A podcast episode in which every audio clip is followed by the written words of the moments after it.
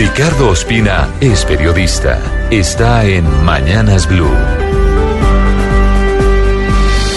6.27 minutos. ¿Cuáles son los verdaderos alcances del cese unilateral del fuego anunciado por el ELN hace muy pocas horas vía Twitter y vía comunicado expedido desde La Habana? Esa es la pregunta que pretenden hacerse desde los sectores más afectados, las víctimas de los actos violentos de esa guerrilla en Chocó, en Arauca, en Cauca y en otras zonas del país, que son quienes más sufren evidentemente las consecuencias de los actos terroristas, de la voladura de oleoductos, de los secuestros y de las extorsiones.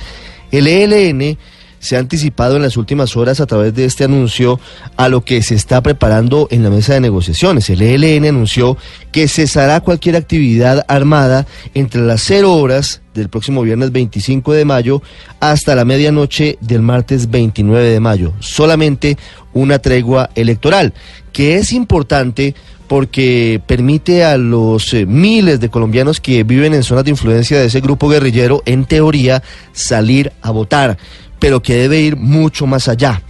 El ELN ha dicho en su comunicado que busca aportar unas condiciones favorables que le permitan a la sociedad colombiana expresarse en las elecciones presidenciales próximas. Y eso es justamente lo que se pretende. El presidente Santos había anticipado en Madrid que está intentándose un cese bilateral del fuego que permita avanzar hacia un acuerdo marco, que permita ser además irreversible el proceso de paz con esa guerrilla, que la verdad ha estado en una bicicleta estática en los últimos tres años.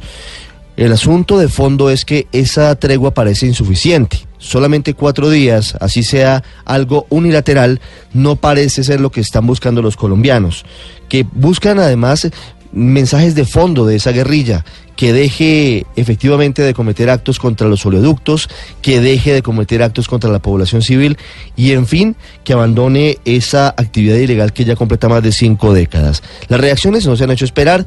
Los candidatos políticos presidenciales son quienes más han hablado y entre Iván Duque, que ha dicho que no está de acuerdo con un cese bilateral del fuego, y Humberto de la Calle, que dice que este cese unilateral es bueno pero insuficiente, el país se debate entre saber si el ELN cumplirá o no con su palabra.